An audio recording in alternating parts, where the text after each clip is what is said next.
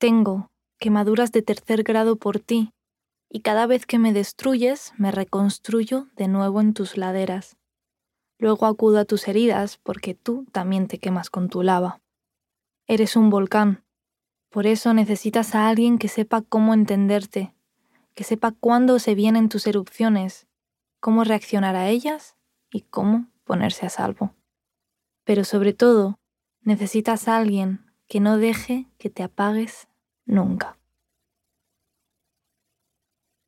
Todos tenemos alguna cicatriz en nuestro cuerpo y una historia distinta que cuenta cómo nos la hicimos y que da significado a la marca ya cerrada que nos ha quedado.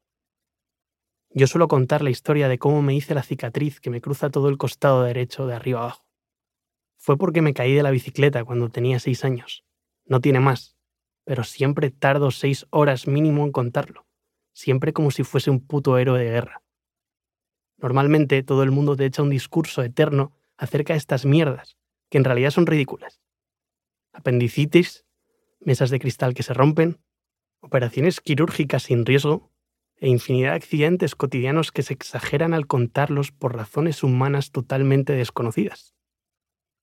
A todo el mundo le gusta presumir de ellas. Sienten que es un símbolo, algo que les acompañará toda su vida. Algo que pudo haber sido una desgracia y finalmente quedó en un susto. Sí, mi amor. Miras a la vida con el miedo justo del niño que está aprendiendo a andar, con las manos cuarteadas del marinero que sabe qué día es mejor no salir a pescar, y con la impaciencia de quienes lo pierden todo en la última mano de póker. Sí, a ti, que en realidad es a mí, porque te miro como me enseñaste, con la inocencia de la ignorancia los nervios del que aún no sabe el diagnóstico y la distancia del que llega segundo. ¿Y qué pasó entonces? Pasó una mujer. ¿Pero qué pasó? Que era de las que nunca terminan de pasar. Nosotros. Hoy he venido a decirte adiós. Quedarán ya para el recuerdo nuestras noches juntos persiguiendo dragones, derramando vino sobre la alfombra, ciegos y perdidos por el ansia feroz de nuestros cuerpos. Dolió quererse tanto, conocerse tanto, pero nunca habrá dolor más dulce en esta tierra. Vamos a echarnos de menos, nuestras risas, nuestro mundo propio, nuestros códigos secretos y poco a poco el tiempo logrará hacer su trabajo. Las horas, los días y los años cumplirán fielmente su cometido. Nos echaremos de menos hasta echarnos definitivamente.